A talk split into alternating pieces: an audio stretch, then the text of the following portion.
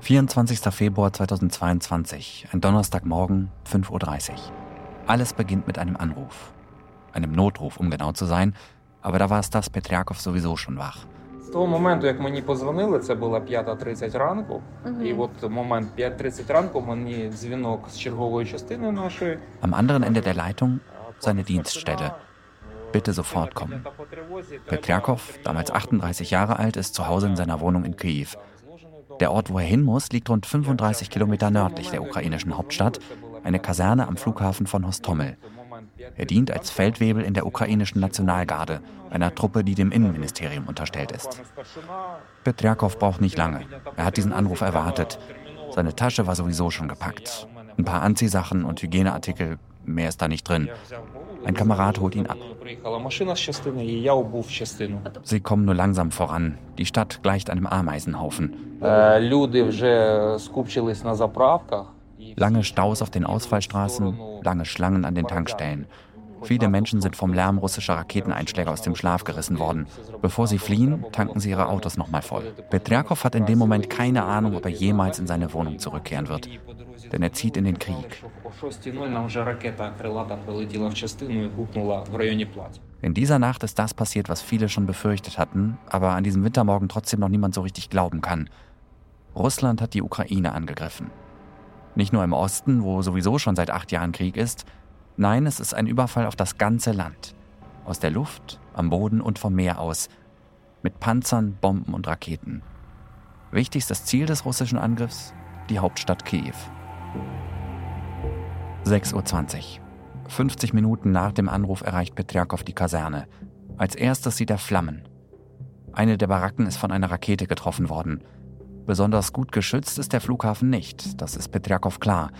Erst vor zwei Wochen haben er und seine Einheit den Auftrag bekommen, den Flughafen zu sichern, falls die Russen ihn angreifen. Nicht besonders viel Zeit, um sich auf so eine Aufgabe vorzubereiten.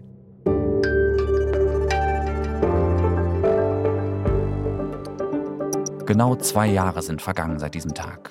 In dieser Sonderfolge von Was jetzt blicken wir deshalb heute in die Ukraine und zurück auf zwei Jahre Krieg. Und immer wieder schauen wir dabei nach Hostomel, einen Vorort von Kyiv. Denn die Schlacht um den Flughafen dort war entscheidend für den weiteren Kriegsverlauf. Zugespitzt könnte man sagen, wäre sie anders ausgegangen, gäbe es die Ukraine als eigenes Land vielleicht nicht mehr. Ich bin Moses Fendel und verbunden bin ich mit Olivia Kortas, der Ukraine-Korrespondentin von Zeit und Zeit Online. Hallo nach Kiew, liebe Olivia, und willkommen zurück bei Was Jetzt. Hi Moses, danke dir sehr. Liebe Grüße aus Kiew. Werbung. Diese Woche in der Zeit? Die Bücher des Frühlings. 16 Seiten blühende Fantasie. Von gefährlichen Liebschaften, einer Flucht auf dem Mississippi und magische Erzählkunst. Das Literaturspezial zur Buchmesse in Leipzig. Die Zeit, Deutschlands größte Wochenzeitung. Jetzt am Kiosk oder direkt bestellen unter zeit.de/slash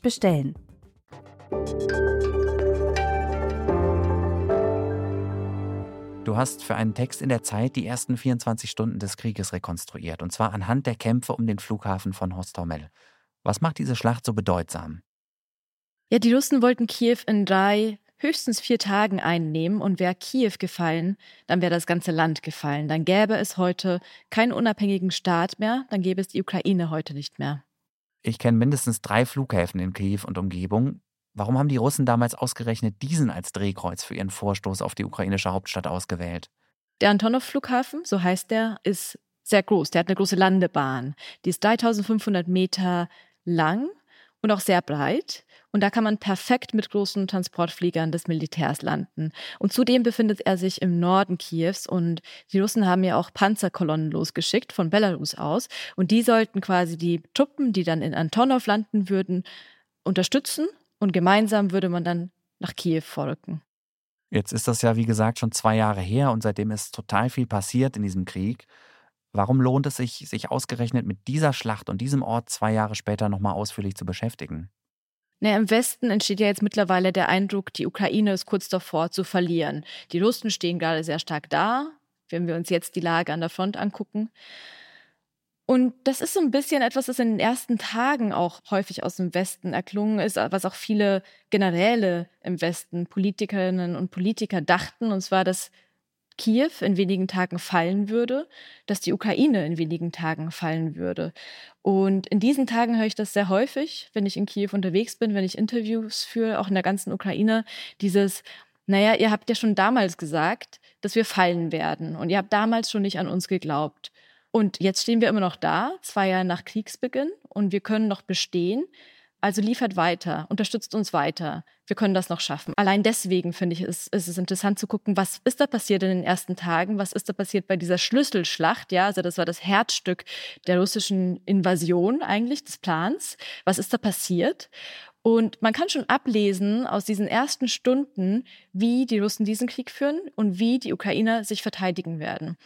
Der Mut dieser ukrainischen Kämpfer damals, dass die nicht aufgegeben haben, nicht weggelaufen sind, sondern dort blieben, das hat dazu geführt, dass die Ukraine nicht in den ersten Tagen schon fallen musste. Also die, die Russen haben ja geplant, quasi diesen Flughafen einzunehmen, dann mit sehr, sehr vielen Truppen auf die Hauptstadt zu marschieren und zugleich den Präsidenten auszuschalten. In der Hauptstadt schon waren dann spezielle Kommandos unterwegs, die eben die politische Führung suchen sollten und dann eventuell ermorden sollten. Ne? Also man wollte dann so eine zweite, ein kremlnahes Puppenkabinett äh, hier einsetzen in Kiew. 9 Uhr. Noch ist in Hostomel davon nichts zu spüren, aber der Angriff auf den Flughafen beginnt in diesen Minuten, und zwar in Belarus. Das nördliche Nachbarland der Ukraine ist ja der engste Verbündete Russlands in diesem Krieg 34 Hubschrauber steigen dort auf und machen sich auf den Weg Richtung Hostomel. An Bord sind bis zu 300 erfahrene Soldaten. Ihr Ziel, den Flughafen einzunehmen, damit wenig später russische Transportflugzeuge mit tausenden Soldaten dort landen können. Der Auftrag an die Verteidiger des Flughafens lautet, durchhalten so lange wie möglich. Die russischen Angreifer aufhalten. Die Kämpfer in Hostomel haben dafür aber nur leichte Waffen, zum Beispiel Maschinengewehre und Panzerfäuste, aber mit denen kann man keine Hubschrauber vom Himmel holen. Das einzig halbwegs Brauchbare, was sie haben, sind ein paar Flugabwehrraketen, die noch aus der Sowjetunion stammen. Als die untergegangen ist, war Petrakov noch ein Kind. Jetzt gehört er mit seinen 38 Jahren zu den erfahreneren Verteidigern am Flughafen. Die meisten anderen der knapp 200 Kämpfer sind Wehrdienstleistende oder in der Verwaltung angestellt. Die russischen Hubschrauber fliegen den Fluss Dnipro entlang Richtung Süden. Sie bleiben tief, damit die Radarsysteme sie nicht entdecken. Erst spät fliegen sie eine scharfe Kurve in Richtung Hostomel und lösen die ukrainische Flugabwehr aus. Die Raketen der Ukrainer treffen zwei der Helikopter und bringen sie zum Absturz. Trotzdem, noch immer sind mehr als 30 Hubschrauber im Anflug. Es gibt bei YouTube ein Video, das Anwohner in der Nähe des Flughafens gemacht haben. Ein Schwarm von schwarzen Helikoptern im Anflug auf Hostomel. Als das Petriakow gegen 11 Uhr von der Kaserne zum Flughafengelände kommt, hört er schon die Rotoren der russischen Hubschrauber. Sie kommen immer näher. Die ukrainischen Soldaten verteilen sich auf dem Gelände. Stas Petriakow platziert sich zwischen zwei großen Hangars. Die russischen Hubschrauber setzen rund 300 Soldaten ab. Dann sieht Stas Petriakow die Fallschirmjäger auf sich zulaufen. Er sagt, er hatte gerade mal acht Magazine für seine Kalaschnikow. In einem normalen Kampf würde das gerade mal für ein paar Minuten reichen. Er beginnt auf die Angreifer zu zielen. Und er sagt, noch nie habe er Soldaten gesehen, die so ruhig und professionell agieren. Wenn er heute daran zurückdenkt, schwingt in seiner Stimme fast schon sowas wie Bewunderung mit. Das waren absolute Profis, sagt er. Das konnte man sofort erkennen daran, wie sie kommunizieren, wie sie sich bewegten. Ruhig und präzise, ohne Chaos eher Roboter als Menschen.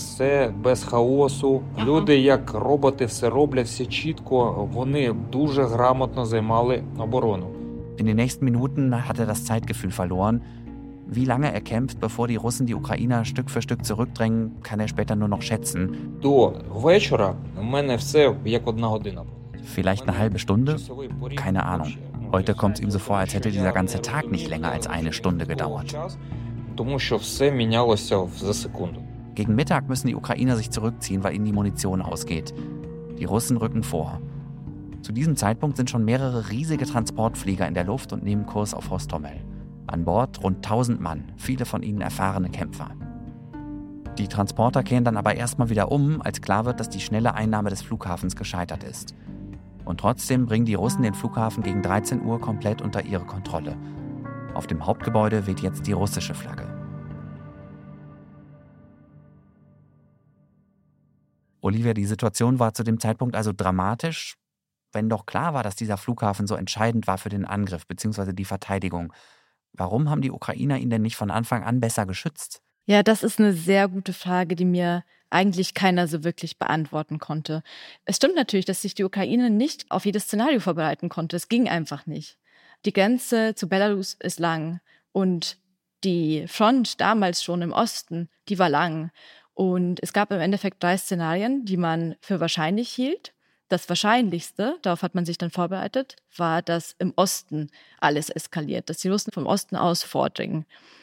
Deswegen wurden dann auch sehr viele Streitkräfte und auch Nationalgardisten in den Wochen vor der Invasion nach Osten verlegt. Das war ja auch so am Hostomel-Flughafen. Eigentlich wären da 1500 bis 1700 Nationalgardisten stationiert gewesen. An diesem Tag waren es wohl ungefähr 200. Ne? Und ein anderes Szenario, auf das man sich vorbereitet hatte, war, dass diese Landbrücke da zur Krim im Süden, dass die geschlagen wird.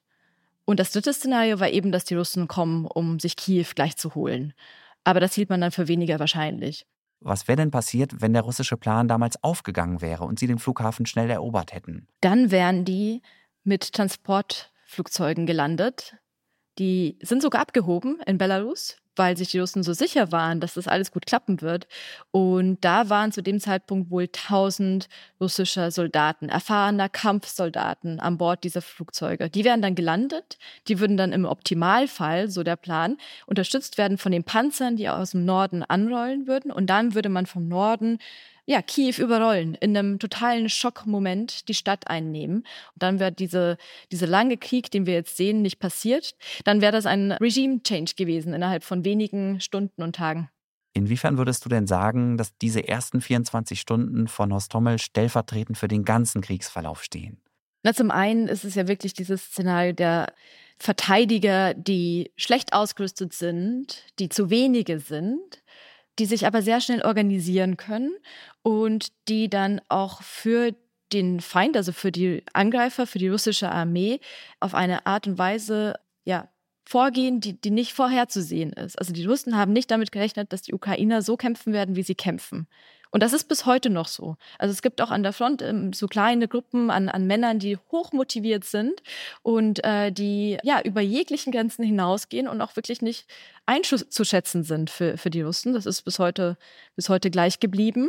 David gegen Goliath sozusagen. David gegen Goliath, genau. Und man muss sich das vorstellen, man steht da auf einem Flugfeld und sieht dann Kampfhubschrauber, die ja auch noch schießen können, auf sich zufliegen da stehen zu bleiben und dann weiterzukämpfen, also das ist ja schon echt, äh, das ist äh, Wahnsinn. Das kann man sich eigentlich gar nicht ausmalen. Also zum einen das, zum anderen natürlich diese, die damals sich schon abzeichnete, dass man nicht genug Waffen, nicht genug Munition hat. Das ist ja bis heute so. Bis hierhin kann ich das nachvollziehen. Gerade dieses Überraschungsmoment, das hat ja auch im Westen eigentlich viele überrascht, wie lange die Ukraine sich behauptet hat und wie erfolgreich. Aber endet das nicht dann nach dem ersten Kriegsjahr? Weil seit der gescheiterten ukrainischen Gegenoffensive letzten Sommer haben doch jetzt gerade eher die Russen die Oberhand, oder? Ja, da gibt es doch einen Punkt, der ganz, ganz wichtig ist, den ich gerade noch nicht erwähnt habe, und das ist die Zivilgesellschaft. Immer noch treffe ich eigentlich manchmal auch zufällig Leute, die irgendwelche Initiativen sich erfinden, irgendwelche Ideen haben, mit denen sie die Armee unterstützen können. Das war damals schon so. Also in den ersten Stunden kam ja tatsächlich mir das ein Soldat, der da eben diese Straße nach Butscha bewachte und dann diese Panzerkolonne dann ähm, unweit von Hostomel vom Flughafen aufhalten konnte. Der erzählte, dass da einfach die Leute, die Omas und die Opas kamen mit Hämmern und mit Küchenmessern und dann jeden unterstützen wollten, den sie nur irgendwie unterstützen können, mit allem, was sie nur hatten. So, das zieht sich noch durch. Und ich glaube, aufgrund dessen kann man noch nicht sagen, dass Russland die, die Obermacht hat, weil ja gerade haben die natürlich mehr Waffen, die haben mehr Munition, die haben mehr Männer, die haben auch ein großes politisches Ziel, und zwar bis März bis zu den sogenannten Wahlen in Russland nochmal mehr Erfolge zu generieren auf dem Boden im Osten und im Süden. Das heißt auch vor allem alles, was die Ukraine im vergangenen Jahr in der Gegenoffensive zurückholen konnte. Ich weiß nicht, ob man von Oberhand sprechen kann. Ähm, und es hat sehr, sehr viele Verluste auch äh, mit sich gebracht für die Russen.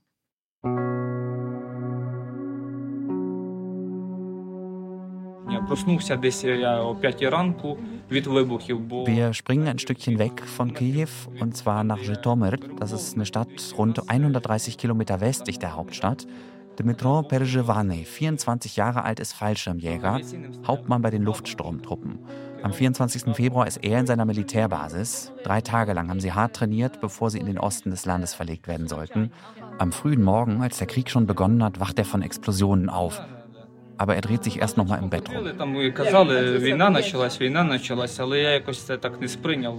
Gegen Mittag bekommt er von seinem Kommandanten den Befehl, eine Einheit zusammenzustellen und zum Flughafen in Hostomel zu fliegen. Für Dmitro ist klar, da will er mit. Für sowas ist er schließlich ausgebildet worden an der Fakultät für Luftwaffe der Militärakademie in Odessa. Meine Augen leuchteten, so erinnert er sich heute an den Moment. Er hat seinem Kommandeur also angeboten, mitzufliegen und der hat ihm dann wiederum aufgetragen, den Einsatz zu leiten. Um die 50 Mann versammelt Perjevani, Besatzung für drei Hubschrauber. Mehrere Stunden dauert ihre Vorbereitung викидали там спальники, всі якісь ненужні речі, просто рюкзак був набитий боєприпасами. Erinnert sich, wir haben erstmal alle unwichtigen Sachen aus unseren Rucksäcken rausgenommen, zum Beispiel die Schlafsäcke.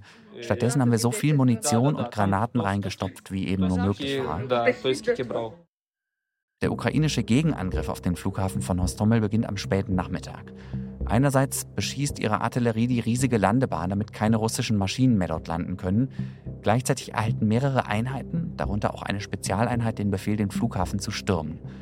Gegen 17 Uhr wird es dunkel. Die russischen Soldaten, die ja keine Unterstützung aus der Luft mehr haben, weil ihre Hubschrauber zurückgeflogen sind, verlieren die Orientierung.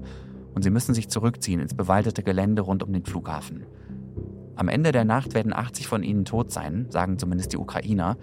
Um 20 Uhr springen die Fallschirmjäger aus Zhytomyr, etwa drei Kilometer südwestlich des Flughafengeländes, ab. Sie teilen sich in drei Gruppen auf, bewegen sich durch ein nasses Feld auf den Flughafen zu. Gegen 21 Uhr kontrollieren die Ukrainer wieder das Rollfeld.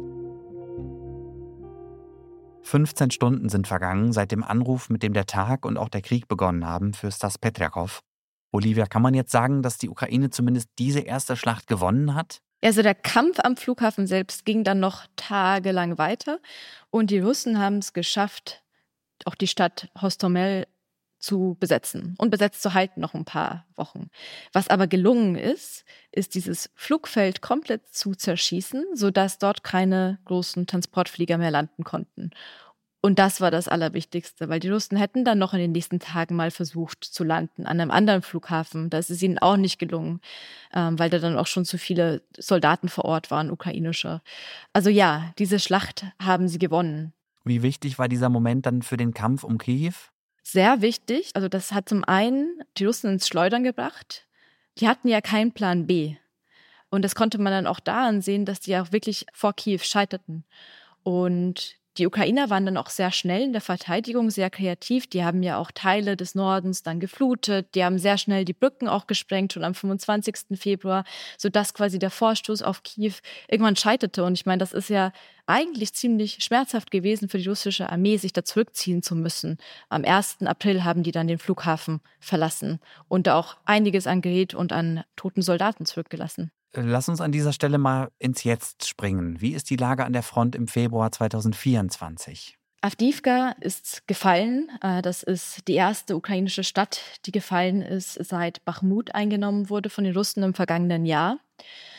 Die Ukrainer haben sich da zurückziehen müssen, ähm, weil die Russen zum ersten Mal Luftüberlegenheit hatten und dann quasi mit Flugzeugen ukrainische Positionen aus 70 Kilometer Entfernung zerbomben konnten, weil die Ukrainer auch einfach viel zu wenig Möglichkeit hatten, ja, Flugabwehrsysteme dort zu installieren und abzuschießen. Und jetzt äh, ist so ein bisschen offen, was in den nächsten Wochen und Monaten passiert.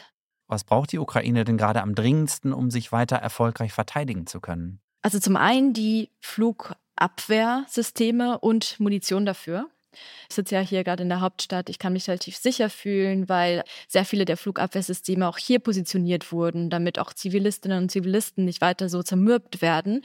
Das heißt, wir sind hier relativ sicher, aber an der Front fehlt das ähm, vor allem. Also, dass man da Flieger, die angreifen, abschießen kann und dass man äh, Raketen, die auf die Positionen zufliegen, abschießen kann. Das, das wäre sehr wichtig. Zum anderen Artillerie, Artilleriemunition. Das sind so ziemlich heftige, große Geschosse Und die werden verschossen eben in einer Entfernung von ja, rund 15 Kilometern zu, zur Front. Und die decken die Fußsoldaten. Also die stellen sicher, dass Fußsoldaten nicht total zerschossen werden. Wie erlebst du denn die Stimmung? Wie ist das Leben gerade in Kiew, aber auch an anderen Orten in der Ukraine, wo du in letzter Zeit gewesen bist? Wenn man sich durch die Straßen Kiews begibt und wenn man den Blick dafür hat, dann sieht man den Krieg quasi überall. Also du kommst, entkommst ihm nicht. Du, du siehst äh, Menschen, die zusammenbrechen, du siehst Menschen, die weinen. Und klar, das kann auch irgendwas anderes sein, aber ich glaube, in dieser, in dieser Intensität, in der das passiert hier, ist äh, das schon mit dem Krieg auch verbunden. Man sieht auch viele Menschen, die Amputationen gehabt haben und so weiter. Also das ist etwas, das äh, im Straßenbild präsent ist. Man sieht sehr viele alte Menschen, die betteln die dann häufig auch aus dem Osten geflohen sind. Also das alles ist natürlich präsent. Aber zum anderen gibt's ja, neue, jetzt hat zum Beispiel hier ums Eck nicht weit entfernt ein großer, cooler, hipper Buchladen äh, eröffnet. Genau, also man findet Räume, in denen man auch mal zulassen kann zu tanzen und ja, Spaß zu haben. Ich sehe auch junge Leute, die, äh, also Jugendliche, die auch mal wirklich Sushi essen und, und nicht über den Krieg sprechen, sondern halt irgendwie über süße Jungs und so weiter. Das passiert alles hier. Also es gibt sehr, sehr, sehr viele Gleichzeitigkeiten, würde ich sagen. Und ich sehe auch, also ich meine, das ist wirklich, manchmal ist es verrückt, wenn man so viel auf einmal sieht. Du, du läufst die Straße lang und dann siehst du wieder ein total zerstörtes Haus und erfährst, ach, das ist jetzt wieder Anfang Januar passiert, weil da wieder irgendwelche Raketenteile runtergefallen sind.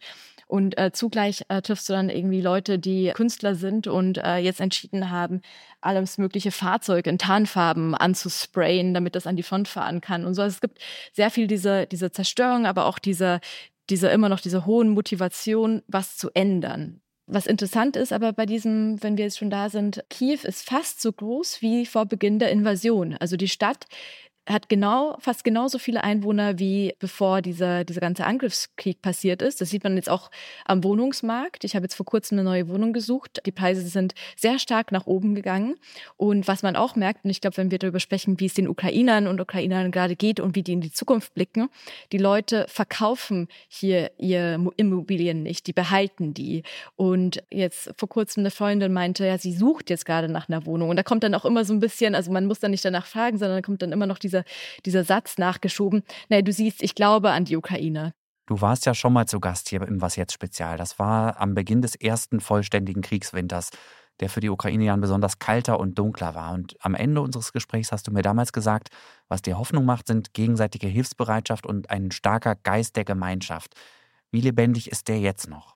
Vielleicht ist er ein bisschen lebendiger geworden im Sinne, dass die Leute jetzt mehr miteinander streiten. Ich weiß nicht, ob das gut ist oder schlecht ist. Ich habe damals viel mehr, ja, Einheit vielleicht in einem gewissen Sinne wahrgenommen. Und jetzt ist es schon so, dass man auch wirklich Konflikte sieht. Man sieht auch, übrigens, das fand ich ganz interessant, seit einigen Wochen immer wieder mal also den Einfluss der russischen Propaganda sogar hier, ne? Also ich habe auch Gesprächspartner gehabt, die dann ähm, auf die, auf die ähm, ukrainischen Eliten schimpften und dann äh, tatsächlich ja eins zu eins russische Propaganda wiedergaben. Also manche Leute, Teile der Gesellschaft, und ich glaube, das sind kleine Teile, aber trotzdem, das ist, das ist neu, hinterfragen gerade, was passiert. Aber ich glaube, insgesamt ist es gut für das Land. Es gibt eine politische Diskussion. Es gibt politische Debatten. Zelensky, der Präsident, wird nicht als, nur als Held gesehen, sondern auch als Politiker hinterfragt und kritisiert. Und das ist eine, also ich würde sagen, für die Demokratie hier im Land ist das sehr, sehr gut. Fachleute sind sich ja einig, dass dieser Krieg dieses Jahr sicher nicht enden wird. Teilst du diese Einschätzung? Ich teile die Einschätzung. Ich glaube nicht, dass sich jetzt in diesem Jahr irgendwas ändern würde, dass, oder dass, dass irgendwas äh, dazu führen würde, dass dieser Krieg schnell vorbeigeht. Ich glaube wirklich, dass es noch lange dauern wird. Es ist, es gibt keine Gründe für Putin, jetzt Verhandlungen einzugehen. Er hat sein Kriegsziel nicht geändert. Eher radikalisiert er sich in seinen Worten noch. Und er hat kein Interesse daran, irgendwelche Verhandlungen zu führen. Deswegen wird es auch nicht zu Verhandlungen kommen. Nicht jetzt. Noch eine Frage, die ein bisschen wegführt aus der Ukraine und mit Horst Hommel eigentlich gar nichts zu tun hat. Aber du bist ja, seitdem du dauerhaft in Kiew lebst, hast du ja diesen Blick von außen auf Deutschland und die Debatten hier bei uns. Was würdest du sagen, was hat Deutschland dazugelernt in diesen zwei Jahren seit der Invasion? Ja, seit den 5000 Helmen hat sich sehr viel geändert. Jetzt, wenn die Leute hören, dass ich für deutsche Medien berichte, dann sagen die auch wirklich ehrlich, also nicht nur quasi ins Mikrofon, sondern mir ins Gesicht, wenn ich gerade nicht als Journalistin arbeite, sondern einfach nur privat irgendwo bin. Wir wissen, ohne euch würden wir nicht mehr hier stehen. Vielen, vielen Dank für die große Unterstützung. So. Also das hat sich sehr, sehr stark verändert und das wird hier auch wahrgenommen. Was sich verändert hat, ist, glaube ich, auch einfach der Blick auf Russland. Und ich glaube, manchmal verstehen wir gar nicht, wie stark wir unseren Blick auf, auf Russland und auf Osteuropa geändert haben. Auch auf Osteuropa, auch auf die osteuropäischen äh, Partnerländer und ich glaube auch auf die Ukraine. Also ich denke, dass einige dieser doch sehr verhärteten Stereotype und Vorurteile, die auch durch russische Propaganda sehr stark in den deutschen öffentlichen Raum getragen wurden, dass die jetzt geschwächt wurden in den vergangenen zwei Jahren. Lass uns doch zum Schluss nochmal zurückgehen an den Flughafen Hostomel. Du bist da erst neulich nochmal gewesen. Wie sieht's da heute aus? Also man kommt an und dann gibt es da erstmal den Tower, der total zerschossen ist. Das ist ein Gebäude, das noch schwarz und verkohlt ist, wo die Scheiben ausgeschlagen sind. Und wenn man reingeht, dann steht man da quasi auf, ja, auf äh, Patronenhülsen von der Schlacht damals. Und das Flugfeld, äh, da stehen noch zerstörte Flugzeuge, die werden auch gar nicht angefasst sozusagen, die bleiben da stehen. Das ganze russische Material, das da noch war. Also da waren ja sehr viele Teile von Helikoptern noch und eben schweres Gerät, das sie da auch irgendwie hingeschleppt haben dann während der Besatzung. Die haben, hat man jetzt so ein bisschen aufs ins Abseits verschoben. Also gibt es so eine kleine Halde mit verrostetem ähm, russischen Material. Aber ja, ansonsten, also alle Mauern, die man da sieht, sind voller Schusslöcher und ähm, es ist quasi die Narben des, des äh, Krieges und diese, dieser Schlacht kann man dort äh, noch sehr, sehr, sehr gut sehen. Das wurde gar nicht angefasst sozusagen. Du hast ja über die Schlacht um den Flughafen von Ostomel geschrieben, dass sie das Zeug zur Heldengeschichte hat. Inwiefern trifft das von heute aus betrachtet noch zu? Es sehen fast keine meiner Gesprächspartner Hostomel als Heldengeschichte. Das liegt aber auch daran, dass die dann danach weitereilen mussten. Also Dmitro, den wir gerade gehört haben, hat Leute verloren in dieser Schlacht. Der war damals 24, der hat zum ersten Mal unter seinem Kommando Männer sterben sehen und musste dann seinen Fel Stellvertreter vom Feld schleppen und tragen, hatte kein Handy, das funktionierte und wusste nicht mal, wo die Russen stehen und wo die Ukrainer stehen und wo er jetzt gerade hinläuft. Läuft, läuft er in der Todesfalle oder läuft er jetzt irgendwie zu sich nach Hause?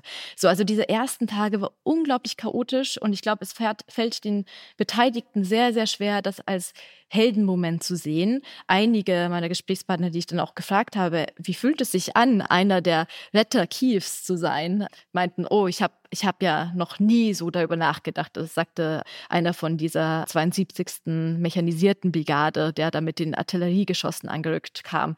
Also die haben sich noch keine Gedanken gemacht. Ich glaube auch einfach, weil jetzt nicht die Zeit dafür ist, das aufzuarbeiten, sondern man sehr stark in, in der jetzigen Realität leben muss und ähm, auch in der Zukunft. Ne? Also es geht echt darum, wie kann man jetzt noch weiter bestehen. Jetzt Jetzt kann man ja gar nicht wissen, ob das eine Heldengeschichte sein wird, denn man weiß ja nicht, wo die Zukunft der Ukraine ist, ganz ehrlich gesagt. Und was ist aus Das Petriakov und Dmitro Perjevani geworden, den beiden Männern, deren Geschichte wir ja hier immer wieder gehört haben?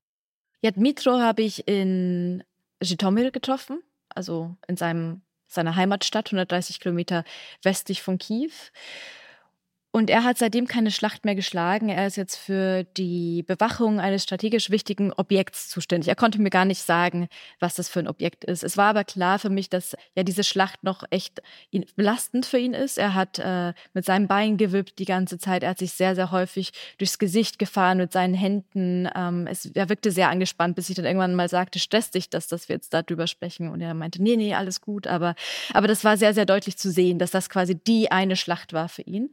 Und bei Stas, den konnte ich im Norden Kiews treffen. Dort lebt er, dort hatte seine Wohnung und er ist jetzt bei der Nationalgarde weiterhin aber zuständig für Trainings von neuen Soldaten oder auch von älteren Soldaten. Also er konzipiert die, fährt da auch immer wieder mal hin, die Trainingszentren und organisiert das Ganze.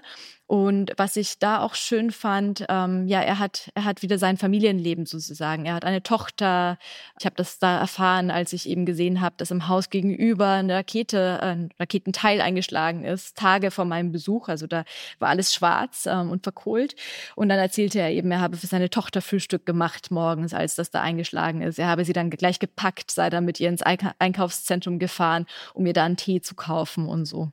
Sein Leben ist also wenigstens zum Teil normal weitergegangen, auch wenn dieser Tag natürlich nicht nur für ihn, sondern für das ganze Land alles verändert hat. Absolut. Und es war ja nicht unbedingt zu erwarten, dass er überhaupt diesen ersten Kriegstag überlebt. Vielen Dank, Olivia, dass du mal wieder hier bei Was Jetzt warst und uns das alles erzählt hast. Ich danke dir, Moses. Hat äh, Spaß gemacht. Großen Dank auch an Konstanze Keins, die Redakteurin dieser Folge, und an Joscha Grunewald, der sie produziert und das Sounddesign gemacht hat. Zum Schluss aber wie immer danke an Sie alle da draußen fürs Zuhören. Schreiben Sie mir gerne, wie Ihnen diese Folge gefallen hat, per Mail an wasjetzt.zeit.de. Ich bin Moses Fendel, alles Gute und bis bald.